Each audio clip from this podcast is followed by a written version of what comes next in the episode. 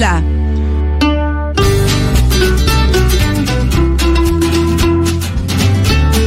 Bueno, la combinación eh, Fito, Pitu, es realmente complicada. Si yo la- todavía me estoy confundiendo, yo imagínate, Es muy fácil gente- llegar a Pito. es muy fácil, loco, y además, Sí, claro, sí. es un chiste, es un chiste muy boludo, solo. Sí, sí, es incómodo equivocarse con eso y siempre está ahí, siempre está ahí. exacto. Muy la difícil. posibilidad de equivocarse. Che, y bueno, así que yo estuve mirando la marcha, al principio me pareció eh, modesta Sí. y después por ahí pensé que no lo era tanto, no sé. Y después también pensé que era eh, la primera manifestación de muchas otras que tendrán que venir por parte de, eh, sobre todo los, el sector de los trabajadores formales y organizados. Si bien hoy entiendo que también había, había organizaciones sociales, ¿no, Pitu? Sí, sí, sí, sí, sí. De todas, de todas las índoles. Estaban la unidad piquetera, también estaban las de la UTEP. Había distintas organizaciones sociales que también participaban, sí. Bueno, eh, para quienes estén desprevenidos, la concentración en realidad era en repudio al mega DNU. Eh, Es la entrega de un. No sé, no sé cómo será técnicamente llamado, pero es algo que se entrega en el juzgado, es un, un recurso Bueno. amparo, algo de eso. Entiendo que con la forma de un amparo, la verdad es que no lo sé, pero. Sí, pero es la pero presentación sí- en la justicia de ese reclamo, ¿no? Claro. Sí, perfecto. Eh, y en paralelo, esto lo vamos a hablar un ratito que vamos a estar comunicándonos con Irina Hauser, que conoce bien todos los, los laberintos del Poder Judicial, mucho más que te diría que cualquiera.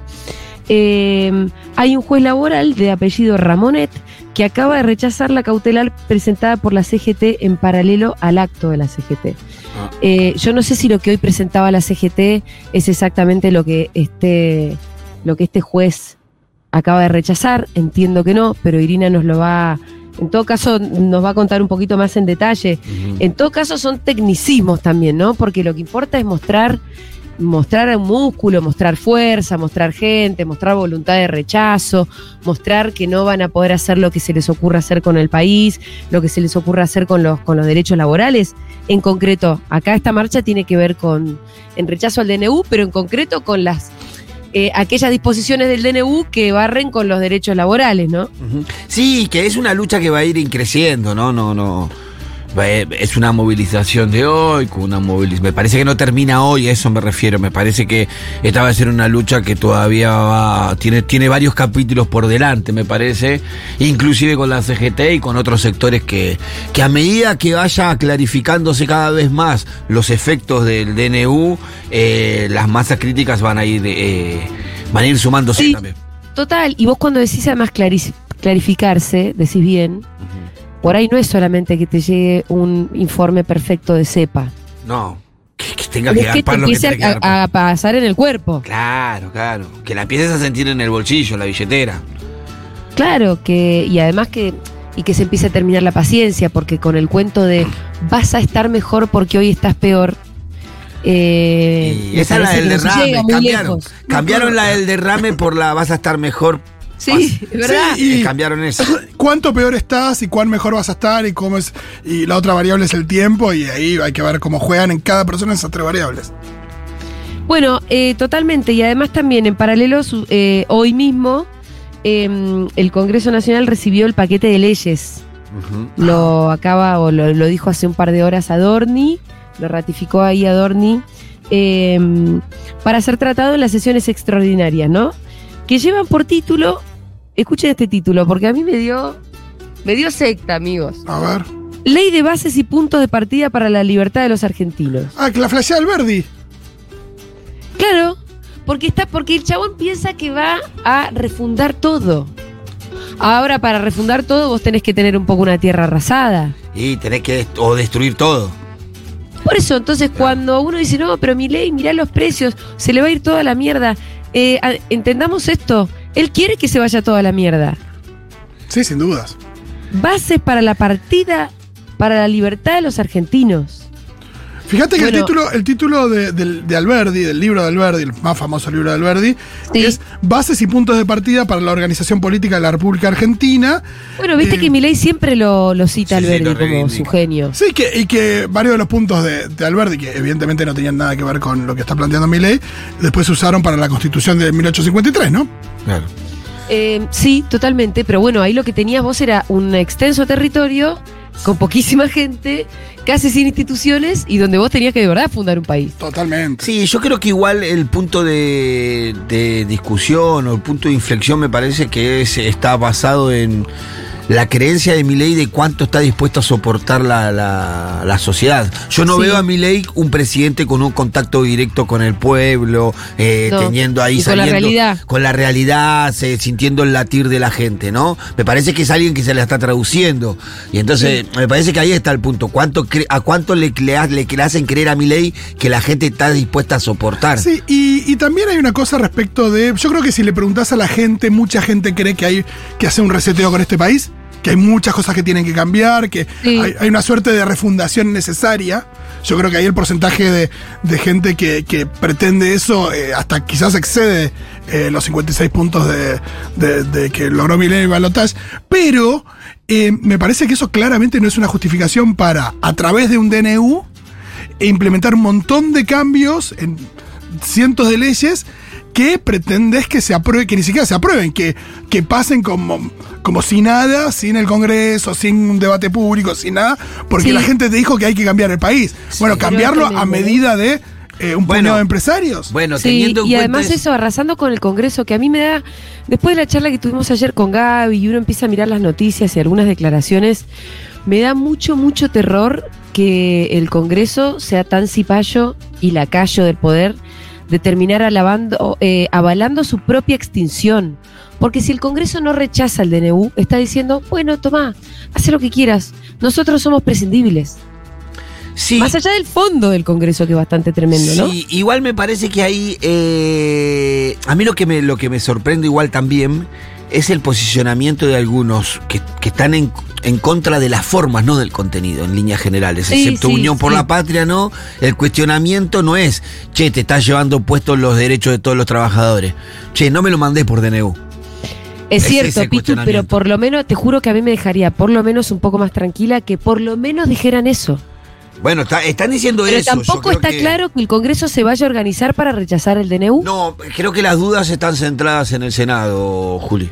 Eh, Sí. Yo estuve hablando, bueno, ahí con, con compañeros de diputados, con Paula Penaca, con algunos que están ahí. Me parece que la... la la, la, la, la- la- La preocupación, está preocupación en el que el Senado en no llegue a la mayoría para rechazar. Y que, que la articulación que, este- que se está dando en el Senado es una articulación compleja, que podría darle la posibilidad de, Sí, de habilitar el DNU, ¿viste? Entonces, Bueno. yo creo que es, es- es por eso hoy la CGT está, está yendo a la justicia. Claro, vos lo decías un poco ayer, eh, señal de algo el hecho de que la CGT en vez de confiar en el Congreso vaya a la justicia.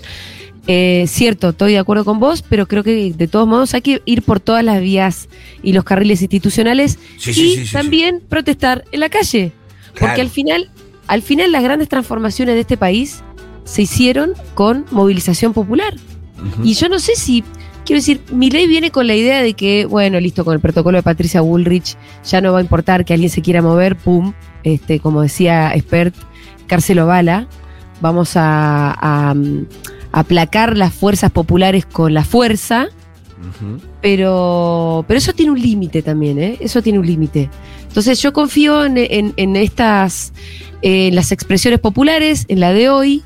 No sé qué impacto tendrá, pero en todo caso también entiendo que es una primera de muchas, que la CGT Sí. también no podía salir con un paro a los 15 días de gobierno. No, No, pero nunca que en la es- historia de la CGT tampoco, ¿no? Y me parece que un, lo que pasa que un paro general, que fue una de las cosas que yo... Después te quedas sin herramientas. Claro, yo caliente la primera vez en- ahí en Duro reclamaba paro general, paro general. Es, es que para que vos, es esto, después de un paro general tiene que ser un antes y un después. Si Sí. vos haces un paro general y no y pasa no tienes, nada, claro, te quedás sin una herramienta, como vos decís, Julia, fundamental que el totalmente, totalmente. Entonces hay que ser muy estratégico y tiempista en eso, estoy totalmente de acuerdo con vos. Sí, y sabes qué otra cosa yo leía por ahí en Twitter, gente que, que decía, si te estás quejando de, mm, de la central de trabajadores, y vos tenés un trabajo formal, te tenés que afiliar a tu gremio. Afiliate. Porque si no, no tenés nada para decir. O sea, afiliate a tu gremio y peleala desde adentro. Y tiene mucho sentido también, ¿no? No tendría ningún sentido que vos seas un trabajador formal o que tengas algún ámbito de representación, pero no así como de primera mano, pero no le des bola y después te quejes de que en la cúpula de la CGT no sé qué cosa ahí, boludo. Te tenés que meter. Ujú. te Sí, tenés ¿qué que es lo- meter desde el vamos, ¿no? ¿Qué, qué es lo que pasa en, en líneas generales con la política? ¿viste? Todo el mundo se aleja y, y de- si, si- si decimos que la política es mala, que la política es para malos, la gente buena se aleja de la política y lo único que hacen política son los malos. Entonces me parece que hay que empezar a ver el sindicalismo como una herramienta. Y sí, totalmente. no es un Eh, ser, no tiene entidad el, sindic- el- el- el sindicato. La- las personas que están adentro del sindicato hacen al sindicato y le dan direccionamiento a ese sindicato. Y si a vos te importa el, direccionamiento, el direccionamiento y, y- y el que está teniendo no te gusta, metete y trata de cambiarlo. Eh, bueno, chicos, tenemos eh, algunos audios del día de ayer, algunos para escuchar la melodiosa voz de, Bueno. de Javier Milei en una Ah. entrevista con Majul. Uf. Eh, Viste que él, él tiene, más que entrevistadores, son como, como voceros, como... Sí, y es raro como. No, y es raro como de a ratos lo coachean. eh, Lo van ordenando al aire. lo van ordenando con Lo ordenan al aire, lo ayudan fuerte. mucho. lo Él dice algo y Majul dice, no, lo- no, no, vos quisiste decir esto, como, ¿viste? Y lo acomoda. Es muy gracioso porque eh, uno podría haber visto, no sé, a Cristina entrevistada por alguien con una mirada afín, pero de ahí a que le guíe la entrevista No, claro. y le diga lo que tiene que decir, ¿no? Claro, ya es mucho. ya. Totalmente, es distinto. Eh, acá, bueno, guiado por Majul, dio una entrevista que dejó unas cuantas definiciones que vamos a discutir después de escucharlo. Eh, mm, vamos a escuchar también algo, algunas cositas que nos deja, eh, bueno, la, la movilización de hoy. Y a ver qué más vamos a escuchar. Vamos a escuchar la melodiosa voz del pelado Trebuc también. Hermoso espécimen. Y, o sea, presten especial atención a la voz del pelado Trebuc y su requerimiento especial. Dale.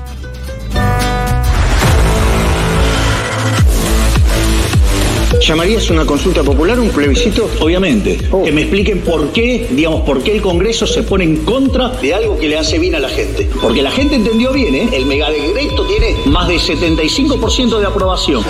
La verdad y la verdad. Parte de esa lentitud que le ponen los legisladores es porque buscan coimas también, ¿eh? Pero esos que les gusta tanto la discusión y todo eso, y discutir la coma y todo eso, es porque están buscando coimas. Pagarle a, este fondo con un perpetuo, con un bono perpetuo, con algo que se llama la tasa Kichilov. Y que los argentinos tengamos que pagar todos los años una de- determinada cantidad de dólares gracias al error monstruoso que cometió Kichilov. Y que todos los argentinos eh, recordemos todos los días esa barbaridad que hizo Kichilov. Hay muchos clubes de fútbol internacionales que quieren invertir en Argentina. Entendido como negocio, hay un, un montón de negocios para hacer. Con el caso argentino, inversiones por más de mil millones de dólares. Chelsea se vio interesado en invertir en Argentina. Es porque están buscando coimas.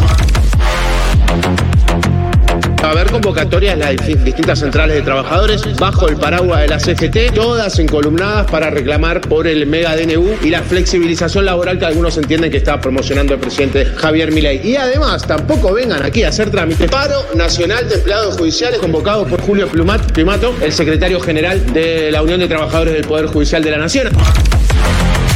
¿A ustedes les parece este escenario de guerra, de despliegue policial un día de semana cualquiera en las puertas del Congreso como nunca lo han hecho? La responsabilidad de enfrentamiento va a correr por cuenta y responsabilidad de las autoridades del gobierno nacional.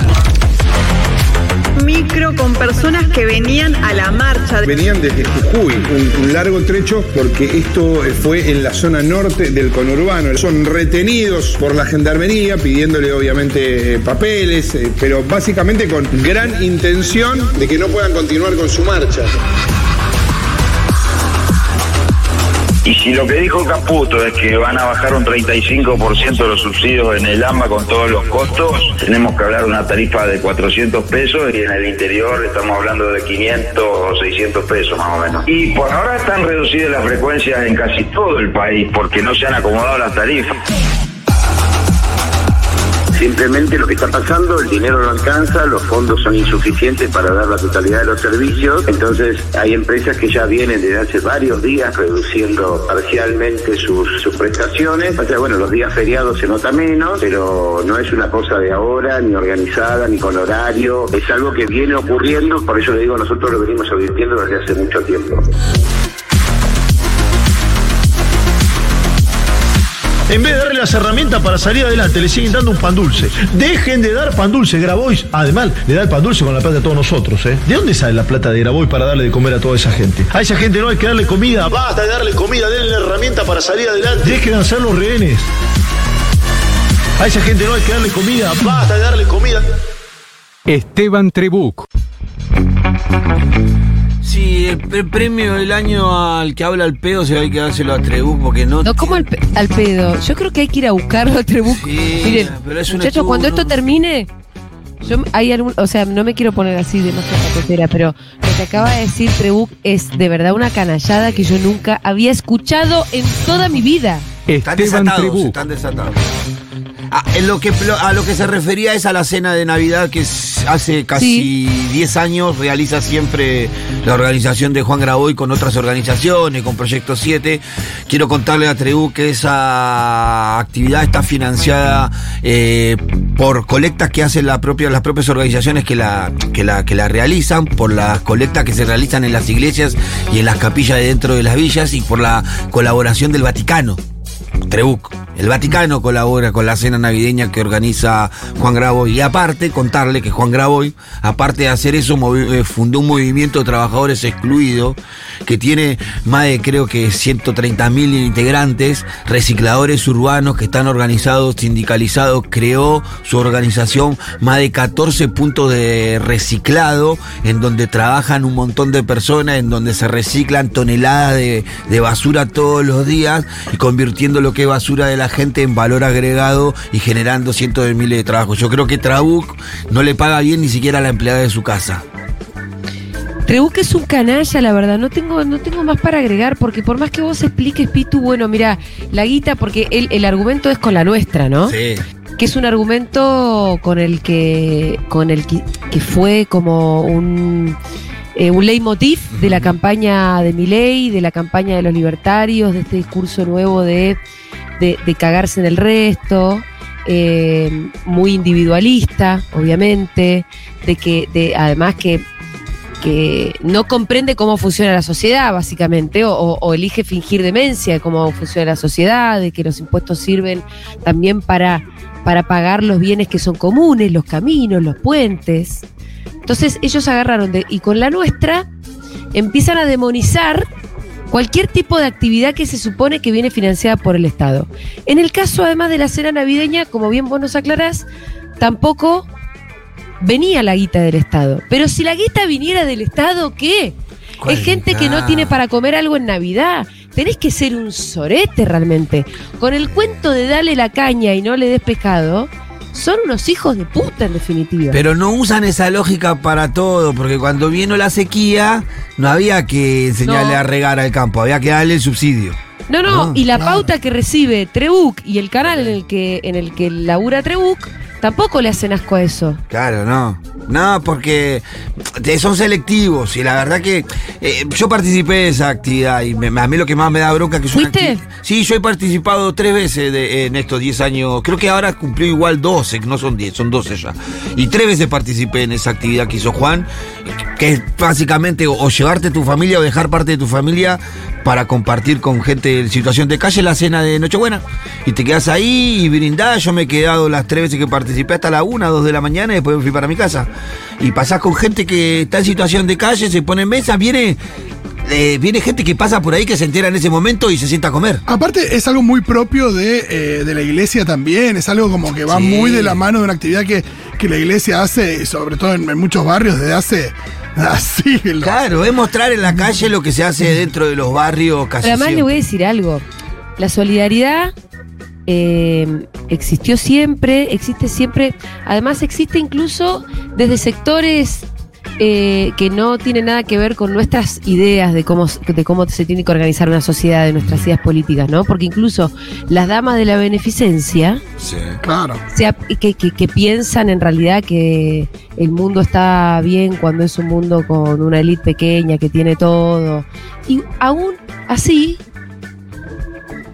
eh, sienten compasión Claro. y se apiadan del que menos tiene y organizan sus boludeces. Nosotros pensamos que tiene que haber cambios más de fondo y que el problema es un, desa- de- eh, un reparto desigual de la riqueza, ¿no? Sí, sí, sí, sí. Pero las damas de la beneficencia se apiadan del pobre. Tiene su calidad Ahora Trebuch su calidad eso, boludo. No, Trebú, no, no, no. No, no, no. No, Trebuch no, si- no tiene ni la misericordia ni la más mínima, No, ¿viste? Pero es una característica de ellos. Yo se le agregaría también una característica a Milei. Milei no, no, no, no, no manifiesta rasgo de humanidad. En ninguna de las cosas que habla, el ser humano, la persona, lo que siente la persona, el sufrimiento, eso no está dentro de la concepción de ellos, no, no les interesa la vida en comunidad, la importancia del otro, la solidaridad como eje de la organización de una sociedad. No, no, no lo tienen en cuenta, pareciera que no le entra en ningún cuadradito del Excel, eh, no tienen cómo mensurarlo. Y de repente, eso, yo no le, no le veo rasgo de humanidad en ninguna de las propuestas que, que- que llevan adelante y ninguna de las cosas que dicen. No existe el ser humano como tal en su pensamiento. No, bueno, eh, otras cositas que escuchábamos también ahí, eh, la creación de un nuevo impuesto por parte de Milei, la tasa Kisilov. Sí, no sé. ¿Supieron de eso? Sí, no entendí Sí, sí, sí. bien qué es eso. Es esto, el- hay, hay que pagar supuestamente una deuda importante eh, por, por la expropiación de IPF en su momento. Y vieron que siempre eh, el caballito de batalla también es echarle la culpa a Axel Kisilov. Ojo porque todavía es algo que es apelable, o sea que cualquiera, Claro, que, defienda- a- cualquiera que quiere defender su verdadera patria en vez de ir y pagar tiene que seguir apelando. Pasa lo mismo que pasó con los buitres la otra vez. Bueno, algo Claro, parecido. Pero él dice, bueno, ¿y cómo, y cómo pe- hay que pagar esto? eh, ¿Y cómo pensás pagar? Voy a crear la tasa Kisilov, es decir, le voy a pedir, le voy a, voy a crear un nuevo impuesto, mi ley, al que le quiere poner tasa Kisilov, además con un nivel de revanchismo insólito, eh, crea un impuesto para que pague la gente la deuda de IPF. Yo creo que mi ley está en una. Está en una, ¿eh? No una dimensión, no, ni siquiera está en una dimensión eh, paralela, no, no. No tiene conexión con la realidad alguna. Eh, una persona que tuviera algo de conexión con la realidad alguna del país, de lo que está pasando realmente. Juli le con- contaba ayer, ¿sabes que fui al supermercado? Al de Te Conozco, ¿viste? Y veía un changuito al lado de la caja, de la caja donde se cobra, lleno de cosas de distintas cosas, ¿viste? De variedad. dije, ¿qué es ese changuito? Y que debe ser oferta. Claro, es donde la gente deja las cosas. ¿Sabes que cuando llegué ahí, Sí, está cada vez más grande eso. cada Ah, vez está más grande el lugar en donde la gente descarta lo que no le alcanza para Sí, yo pagar? lo, lo noté también. ¿Viste? Y me quedé sorprendido porque dije, mirá, loco, tuvieron que poner un chanquito acá para que la gente descarte lo que no le alcanza a pagar. Hay, hay pocas cosas que son más vergonzosas que llegar hasta la caja o que te da más incomodidad llegar a la caja y tener que dejar, uy, te dejo esto porque no me alcanza. Esa es la situación que se está viviendo en Argentina y este muchacho está hablando de esas cosas por televisión. Está medio como en otro planeta. Están en otro planeta y además están, bueno, eh, yo creo que están muy cortos de argumentos. Eh, ayer, miren, me El no, la ven, el, no la, el no la ven es una mojada de oreja. No, la, el no la ven además es un nivel de, de arrogancia y además de pobrísimos argumentos que, que también tendrían que revisar un poco porque, porque cuánto tiempo les puede llevar, no lo sé. Escúchame, ayer veía, porque recién escuchábamos también en el...